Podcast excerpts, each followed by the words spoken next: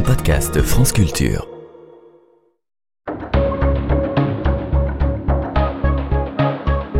Les pieds sur terre. Sonia Kronlund. En 2019, 11 alpinistes sont morts lors de leur ascension de l'Everest et 21 en tout sur les sommets de plus de 8000 mètres dans l'Himalaya. La question de savoir si l'affluence record et les embouteillages au sommet sont responsables de ces tragédies est encore ouverte. Dans un article édifiant du très sérieux National Geographic, les avis divergent. D'un côté, certains dénoncent la mort, le massacre, une situation qui dépasse l'entendement, comme ce réalisateur canadien qui a depuis retiré son poste. D'autres moins dramatiques racontent avoir eu l'impression de faire la queue dans une station de ski pendant un week-end de bondé. Les guides professionnels cités dans l'article sont eux plus réservés. Ils mettent plutôt en cause l'impréparation, l'absence de coordination entre les grimpeurs, l'amateurisme et, disons, de mauvaises décisions prises à un moment donné par des acteurs sur lesquels pèsent de trop lourdes responsabilités. À moindre échelle et moindre hauteur. Surtout, des embouteillages au sommet ont également conduit plusieurs fois le préfet de Haute-Savoie à prendre des arrêtés pour limiter l'accès au sommet du Mont Blanc par l'itinéraire classique de l'aiguille du goûter, en raison bien sûr de sa surfréquentation. Mais tout de suite, dans les pieds sur terre, ce sont deux grands professionnels de haute montagne qui décident de gravir l'arête des Grandes Murailles en Italie. Elle est située à 3905 mètres d'altitude. Il n'y a aucun embouteillage en vue. Et pourtant, un récit d'Alice Milan.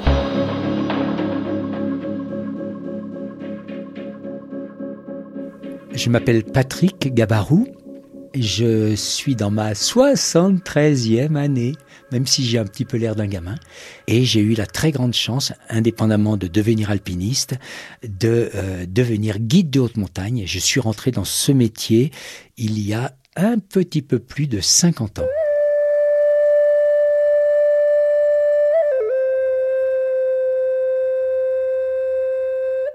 En fait, je ne connaissais pratiquement pas la montagne puisque ma famille était une famille déjà modeste et que euh, on était en région parisienne, voire même à Paris pendant pas mal d'années. Et euh, quand je suis rentré en classe de seconde euh, dans mon établissement, j'ai eu accès à la bibliothèque des grands. J'ai découvert deux livres que mon professeur de français avait mis dans la bibliothèque, deux livres de montagne de Gaston Rebuffa, qui était un guide originaire de Marseille, l'un sur le Mont Blanc, le massif du Mont Blanc, Mont Blanc, jardin féerique, et l'autre sur le Cervin, la montagne emblématique des Alpes, voire même du monde, euh, le Cervin, le Matterhorn, et ça s'appelait euh, Cervin cime exemplaire. Et moi, j'ai passé une année entière dans ces deux livres-là.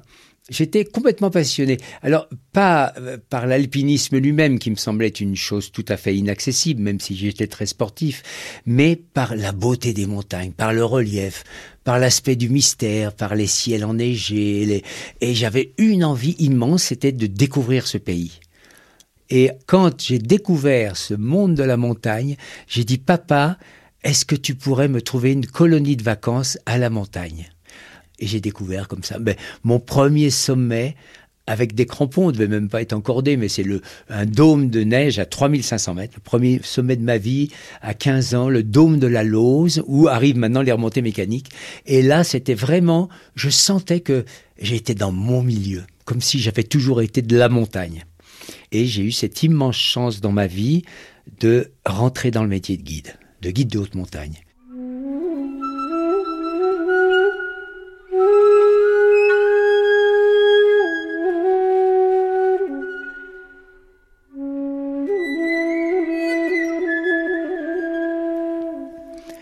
Alors, euh, quand on est guide, ça c'est une chose aussi merveilleuse. Si on est ouvert un peu sur les autres et tout, on se fait peu à peu des amis, des frères de grimpe, même si on n'a pas forcément grimpé ensemble. Et puis on est en train de se raconter des histoires, de se transmettre euh, des rêves, euh, de se donner des idées. Et ça faisait des années, vraiment des années, que un guide qui s'appelle Walter Cazzanelli, donc un guide à peu près de mon âge, me disait toujours Ah Patrick, il faut absolument. J'avais beaucoup grimpé au Cervin, et voilà, lui aussi d'ailleurs. Et il y a une très grande arête, très célèbre, dans le cirque de la station de Tchervinia, hein, au pied du Cervin. Elle est à gauche, elle va mener à une crête à 3950 mètres qui s'appelle l'arête des Grandes Murailles. Et de cette arête, on peut euh, gravir également un 4000 mètres qui est un petit peu le pendant du Cervin, mais en plus modeste, tout en étant très beau, qui s'appelle la Reins, 4100 mètres à peu près. Et euh, toujours, il me disait, tu dois absolument aller découvrir la Cresta Albertini. Ben, ben, moi, après, toi, tu es guide souvent avec des personnes qui ont un niveau modeste, ou bien tu les emmènes et tout, et tu gardes ça dans un petit coin de ta tête. Tiens, un jour, euh, Cresta Albertini. Et je suis euh, en vallée d'Aoste, dans une autre vallée qui s'appelle le Valpeline. J'ai des grands amis qui ont restructuré une, vieille maison vraiment délabrée et ils en ont fait un véritable petit joyau où ils accueillent les gens. Euh, ça s'appelle Alpes Rebelles. Et à Alpes Rebelles, je fais connaissance de Ivana, qui est une femme, elle, originaire de Tchervinia, qui travaille avec eux au niveau de l'intendance, au niveau euh, de la cuisine, etc. On sympathise beaucoup parce qu'on a la même façon de concevoir la montagne. Et euh, voilà, elle me dit, oh, tu sais, je rêverais qu'un jour, tu m'emmènes euh, gravir la Cresta Albertini. C'est un rêve que j'ai depuis toute gamine. Mais je lui dis, écoute, je te promets, Ivana, de me rendre libre un jour, mais ça ne s'est passé que deux ou trois ans plus tard, et de t'emmener gravir cette fameuse Cresta Albertini.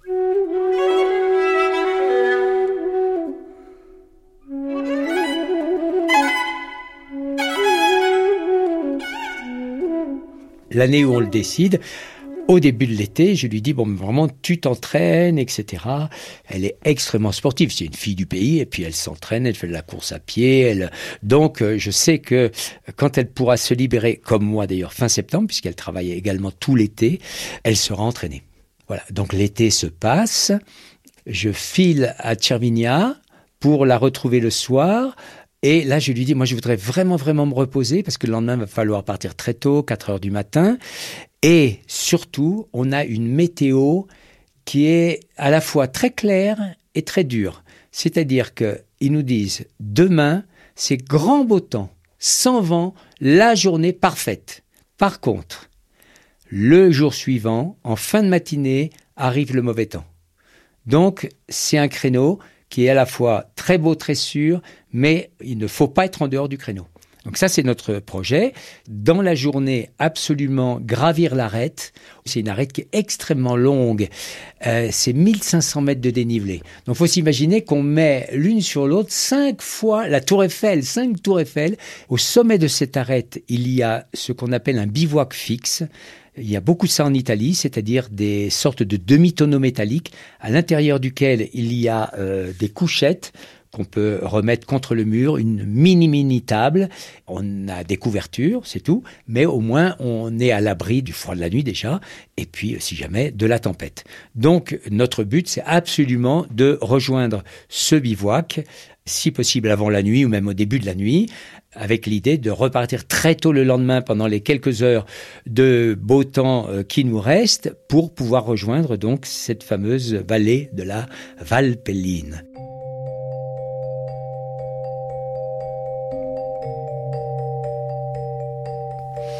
Ce jour-là, nous, on est parti avec Ivana d'une manière très particulière, c'est-à-dire que il fallait absolument qu'on soit dans le créneau horaire. Donc on s'est allégé au maximum. C'est une arête sur laquelle on ne peut pas trouver de ressources en eau sur les 1500 mètres. En septembre, il y a plus de, neige qui fond et tout. Donc, j'ai chargé Ivana, qui est très forte physiquement, mais très, très, très, très mince, de euh, trois bouteilles de 1 litre et demi d'eau. Et c'est la seule chose qu'elle avait apportée. Et moi, dans mon sac, j'ai euh, bien sûr les habits, mais pas, pas évidemment ni un sac de couchage, ni rien, puisqu'on va se retrouver dans un bivouac où il y a des couvertures. Donc, j'ai vraiment le minimum pour euh, passer une nuit, euh, manger, euh, se vêtir, même chose un minimum, toujours en pensant qu'on va dormir à l'abri. Et voilà, le sac le, le, plus léger possible, mais quand même les crampons, les piolets, beaucoup de choses qu'on est obligé d'avoir parce que c'est une course où il y a du rocher, de la glace, des crevasses, des... Cette arête est, est gravie euh, très peu souvent, en général par des guides, des gens qui ont des grosses capacités dans ce style de terrain euh, aléatoire où il faut être rapide, sûr de soi, euh, ne jamais tomber, évidemment. Bref, tout se passe correctement si ce n'est que dès le début de la journée, le fameux grand ciel bleu qui nous a été promis, eh ben, eh ben, ce grand ciel bleu, on ne l'a malheureusement jamais vu. Il y a déjà une sorte de couche de nuages vers 4000 mètres, relativement du vent, enfin une atmosphère qui est pas très agréable. Mais bon, a priori, on reprend le bulletin météo, il est toujours euh, très optimiste. Bref, on arrive vers 2h30, 3h de l'après-midi, vers le milieu de l'arête, à un bivouac fixe qui a été construit à cet endroit-là parce que cette arête est très très longue et donc euh, assez souvent les gens euh, la font en deux jours. On téléphone justement au beau-frère de Ivana, qui a gravi plusieurs fois cette arête. Oh, vous êtes là, c'est si génial, vous allez sortir, bravo, etc. Donc euh, voilà, on poursuit notre ascension. Et là, on a d'assez mauvaises surprises. On est obligé d'aller sur un glacier. Les crevasses, euh, qui sont ces fissures qui se forment dans la glace, qui peuvent faire 50 euh, cm de largeur, mais aussi 5 ou 10 mètres de largeur, elles sont absolument impossibles, bien sûr, à passer directement. Il faut donc euh, accomplir des très grands détours sur le glacier. Et là, on va perdre au moins une heure déjà sur notre horaire. Et puis ensuite, euh, euh, bah, l'arête, il faut gravir. C'est tout une, un jeu de devinettes, de jeu de pistes. Euh, je passe à droite de l'arête, je passe à gauche. Le vent nous gêne quand même et tout. Et le temps passe. Et Ivana, malgré qu'elle soit euh, très en forme, commence à fatiguer. Hein, ça fait longtemps, longtemps qu'on est en route. Petit à petit, euh, l'allure s'est ralentie et, et finalement, on va bien perdre encore une heure. Ce qui fait que je me retrouve euh, à la base des trois dernières longueurs de corde plus difficiles de l'arête, qui donnent accès à la partie supérieure facile. Il est 8 heures du soir. On est à la mi-septembre, il nous reste une demi-heure de jour.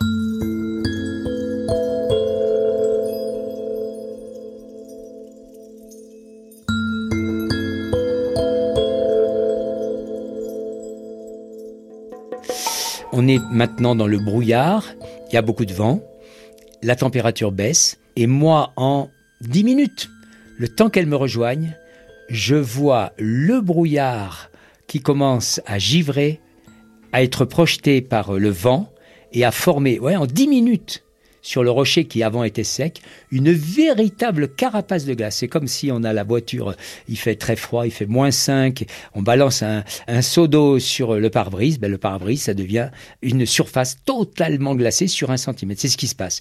Tout devient totalement glacé, les cordes, le rocher et tout. Et là, je comprends que, évidemment, on ne pourra pas continuer. Donc, il nous reste un gros quart d'heure de jour et là, j'appelle les secours. Je sais qu'ils peuvent pas intervenir, ne serait-ce que parce que le vent est très violent. Le vent a augmenté pendant toute la journée. Il doit être à, je sais pas très bien, peut-être 60, 70 à l'heure, ce qui est absolument énorme déjà. Et euh, juste pour leur dire, voilà quelle est ma position. Parce que les gens imaginent toujours que maintenant dans les Alpes, il suffit de claquer des doigts et on appelle un hélicoptère. Oui, très bien. Quand il fait beau temps et qu'il n'y a pas de vent. Sinon, l'hélicoptère, il peut juste pas décoller. Et ça, les gens ne s'en rendent pas toujours compte. Bref. Donc là, il va falloir installer un bivouac de fortune et ben, résister au mieux.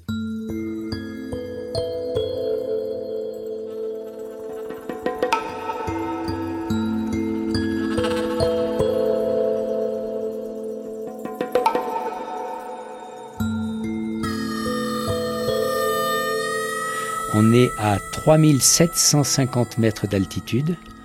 Il y a beaucoup de vent il y a une arête, on peut passer d'un côté ou de l'autre de cette arête de rocher, un petit peu comme si c'était une étrape de bateau. Donc je choisis le côté qui est le moins exposé au vent, relativement protégé. Et là, par chance, je découvre une euh, euh, donc une mini plateforme, hein, ce qu'on appelle nous une vire, hein, où on peut euh, effectivement reprendre ce terme de bordure de trottoir. C'est à peu près 80-90 cm de large, et on va pouvoir euh, s'asseoir l'un à côté de l'autre, a priori, petite paroi euh, déversante au-dessus. Euh, je fixe une corde déjà pour, bien sûr, être attaché nous. Et puis, j'installe ma Ivana bah, le plus proche du rocher. On n'a pas de matelas, on n'a pas de sac de couchage, on a chacun simplement un petit gilet en duvet. Et bah, je l'installe au mieux Et là, pendant des heures, elle me dit, mais pourquoi tu fais ça? Pendant des heures, en fait, je vais chercher des grosses pierres, tout ce que je peux trouver, et je construis un petit mur pour euh, transformer notre vire en une sorte un peu de niche, de niche à chien, hein, mais bon voilà, qui va quand même donner un petit côté déjà un petit peu reconfortant. Euh, on est déjà un peu plus protégé du vent et tout, et ce n'est que vers minuit, euh, je m'assois à côté de Ivana. Et on va essayer de passer une nuit. Alors dans des nuits comme ça, il faut faire très attention, surtout à essayer de ne pas s'endormir, parce que le froid commence à devenir mordant, donc à évidemment euh, les pieds, les mains, il faut vraiment, vraiment, vraiment les protéger. Donc il faut, euh, quand on est aussi démuni qu'on l'était euh, au niveau habillement, ben on fait le petit peu qu'on peut. Moi j'ai eu une chance immense parce que j'avais déjà eu des gelures en montagne qui donc rendent les pieds évidemment plus fragiles. Euh, c'est des fois on inverse les chaussures. Par exemple, moi j'avais une pointure plus grande que celle d'Ivana. Donc je pouvais lui passer mes chaussures et j'avais, comme la vallée du Valpeline est très très longue, j'avais pris dans mon sac des super euh, euh, chaussures de course, les Oka, que j'utilise toujours pour toutes les descentes en refuge et tout. Et donc j'ai pu enlever mes chaussures, les prêter, et moi, avoir les pieds donc beaucoup plus libres que dans des chaussures. Et j'ai passé mon temps, mon temps, mon temps à les garder au sec et à constamment remuer de manière, euh, on peut dire agréable, puisque c'est vraiment des, des tennis larges et tout, mes doigts de pied. Et c'est sûrement pour ça que j'ai pas été gelé. Et puis pour tout le reste, eh ben, on apprend à mettre tout. Par exemple, on a toujours au minimum une paire de gants euh, de rechange et cela, on les met à l'intérieur de tous les vêtements contre les cuisses, parce que c'est souvent les muscles même des cuisses du quadriceps qui attrapent très froid. Le reste résiste mieux, mais le quadriceps, quand il commence à être froid, ça refroidit tout l'organisme. On a plein de petits trucs comme ça, hein, voilà. Puis après, bah, après c'est dans la tête, quoi. Et euh, là, donc euh, au téléphone, les secours nous ont dit euh, ah, mais demain matin, avant l'arrivée du mauvais temps, normalement il y a un créneau et donc euh, on pourra certainement venir vous chercher en hélicoptère et tout. Donc il faut qu'on tienne cette nuit. Pour l'instant, on garde cette idée précise en tête et la volonté de résister, de pas attraper de gelure, de voilà, s'encourager mutuellement de temps en temps. On se parle, mais à peine. On peut pas du tout imaginer, comme le croiraient les gens, alors euh, euh, qu'est-ce que tu faisais l'année dernière euh, à cette époque-ci ou enfin non, non, non. On est juste dans des dans des paroles essentielles pour s'aider à résister. Hein. on n'est pas du tout dans un dialogue. On est dans de l'entraide mutuelle. Et donc voilà, la nuit se passe heure après heure. Il faut savoir que c'est long, c'est long, c'est incroyablement long. Bon, un bivouac c'est toujours très dur. Mais un jour, l'aube arrive.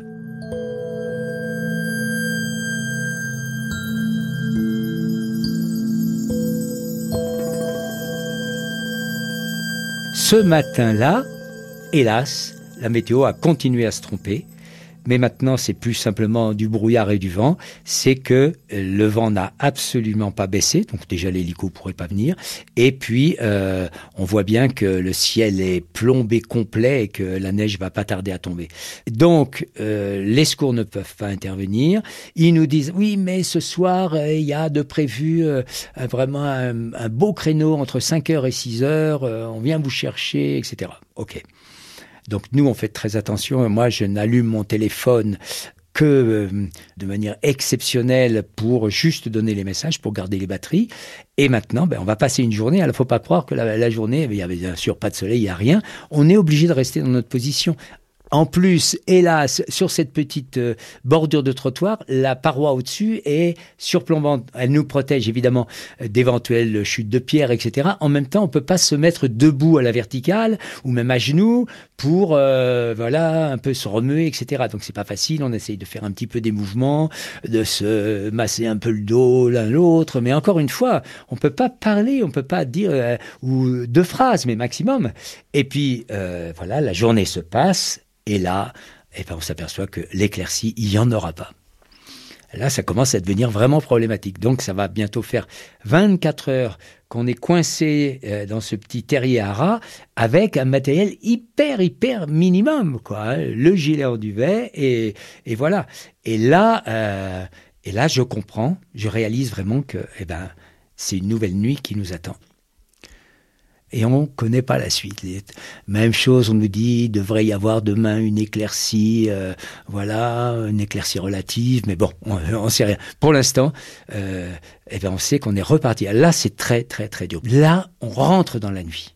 Et on ne sait pas sur quoi débouchera cette nuit. Mais pour l'instant, il y a une idée fixe, c'est qu'il faut, il faut absolument se battre pour survivre, et si possible aussi, pour ne pas avoir de gelure, etc. Et ça, on ne le sait pas. Et alors je dis vraiment à Ivana, bon, ben là, vraiment, il va falloir se battre.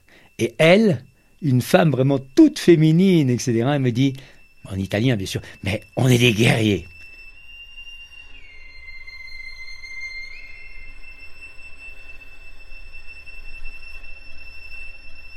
Donc on va passer une nuit. Alors là, c'est des nuits qui deviennent vraiment infernales.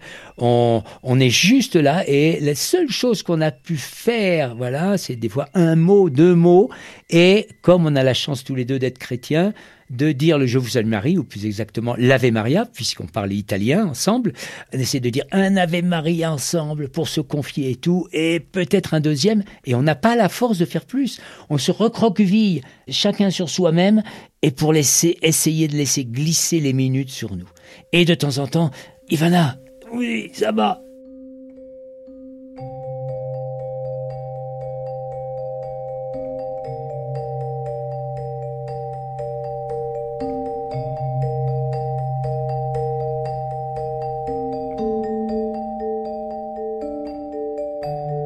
Et voilà. Et la nuit, euh, euh, alors on nous a dit il y aura une éclaircie dans la nuit. Et moi, il est 3 heures du matin.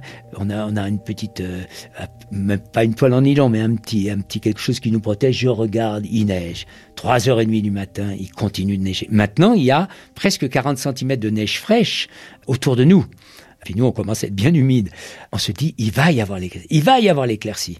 Et effectivement, vers 4 heures du matin, toc, je vois la neige s'arrête de tomber le brouillard se déchire. Là, il y a vraiment une, grosse, euh, euh, comment dire, une, grosse épaisseur de non-nuage, en quelque sorte, hein, de à peu près 1000 mètres. Je vois cette éclaircie et tout, et j'appelle tout de suite la base, hein, donc euh, le responsable des secours italien, Lucio Trucco, qui m'a dit oui, on est prêt à partir, tout, dès qu'il y a l'éclaircie et tout. On est en pleine nuit, donc. Hein. Mais un hélicoptère suisse a pu passer la frontière assez bas euh, hier depuis Zermatt, l'autre côté du Cervin, à Cervinia. Et lui, il a ce qui permet d'effectuer un sauvetage de nuit, c'est-à-dire un phare très puissant, des lunettes jumelles euh, euh, de nuit pour le pilote, etc. S'il n'y a pas de vent, ils sont capables d'intervenir. Le vent est totalement tombé, donc là je me dis, je les appelle, il est à peu près 4h30 du matin en disant, là il y a l'éclaircie, c'est tout bon, etc., etc. Et là je sens que trouve étonnant, ça bredouille un peu le truc. Oui, oui, oui, ben écoute, euh, euh, oui, euh, on se prépare, on te rappelle dès qu'on est prêt et tout. Et j'attends une heure. Aucune nouvelle. Et moi, je sais que cette éclaircie, combien de temps elle va durer, on n'en sait rien.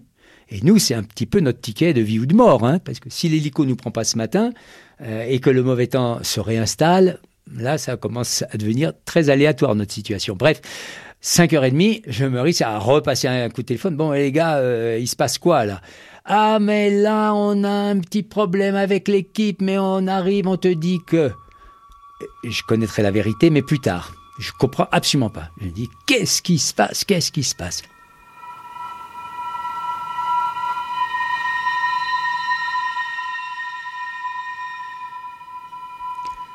Et en fait, l'hélicoptère ne décollera que à l'aube, à 7 heures du matin. Par miracle pour nous, l'éclaircie, cette sorte d'éclaircie entre nuages, est encore là.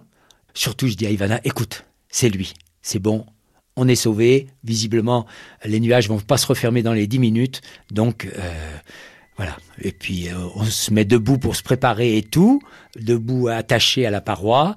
Probablement un gros bisou, grande embrassade, et on sait que on est sauvé.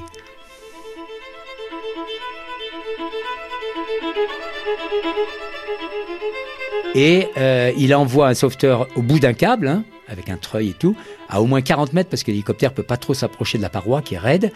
Et euh, voilà, le, le, sauveteur va arriver à côté de nous. Moi, j'ai déjà tout préparé, donc il suffit juste de s'enclencher au câble. Ivana qui part dans les airs, moi après. Et ensuite, on va nous descendre à la DZ de Tchervinia, à la drop zone de Tchervinia, où tout le monde nous accueille. La famille, Franck à ma femme, qui est gardienne de refuge dans les Alpes du Sud. Enfin, tout le monde a tout arrêté. Et très particulièrement, plusieurs très chers amis guides, des vrais frères de cœur, qui ont annulé leurs courses et tout pour venir pour euh, le sauvetage. Et puis a Maïdi. Et ce qui est fantastique avec Heidi, c'est que je sais qu'elle sait. Et évidemment, Heidi, elle, elle a vu son papa mort, alors que moi j'étais vivant. Donc euh, il y a des extrêmes, évidemment, euh, d'émotions dans des nuits comme ça, bah, qu'on ne peut pas exprimer. Qu'on exprime juste quand on se retrouve dans les bras l'un de l'autre. Voilà, bon, on se retrouve tous et tout. ils sont tous stupéfiés parce qu'ils pensent qu'on va euh, sortir de l'hélicoptère dans une civière, puisqu'on vient de passer quand même sans équipement 35 heures à 3750 mètres. Et en fait, ils nous voient sortir tous les deux euh, sur nos pieds de l'hélicoptère. On va nous obliger à reprendre une ambulance, parce que nous, on aurait voulu descendre en, voiture, parce qu'on se sentait finalement tout de suite très bien. Une chance extraordinaire. Finalement, on se retrouve à l'hôpital où on a euh, toute la batterie d'examen. Ivana arrive, elle est à 31 degrés de température centrale. Il faut considérer qu'à partir de 30 degrés, là, ça devient vraiment préoccupant pour l'organisme humain. Et moi, je suis à 32, donc pas beaucoup plus. Et donc, au bout de deux heures d'analyse et tout à l'hôpital, on a retrouvé notre température normale. Et a priori, on peut partir. Et c'est comme ça que c'est terminé notre histoire. J'ai appris après je ne comprenais pas pourquoi l'hélicoptère n'avait pas décollé à 4h30 du matin comme il aurait absolument dû le faire, puisque tout, tout s'y Et là, j'ai appris, c'est que le pilote était peut-être parti très vite de Zermatt avec son équipe la veille au soir de notre sauvetage, et il avait juste oublié ses lunettes de vision nocturne. Donc il ne pouvait pas décoller avant le jour. Voilà.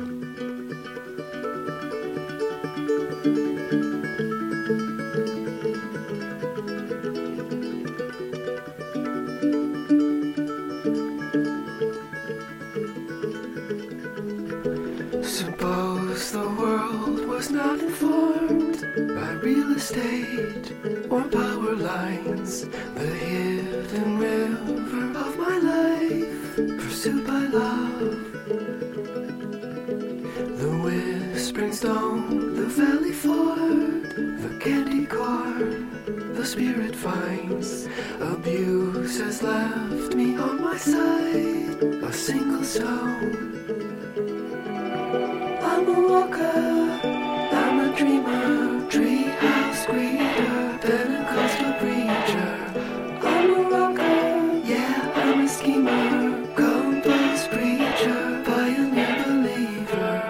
Piégé en haute montagne, un reportage d'Alice Milo réalisé par Anne de Pelchin. Merci à Marlène Koubi qui a réalisé un documentaire, Trois petits pas entre ciel et terre, sur Patrick Garabou que vous venez d'entendre. L'attaché de production des Pieds sur Terre, c'est Valentin Rémy et notre stagiaire et qui fait aussi attaché de production, qui est tout à fait polyvalente, c'est Hortense Martin.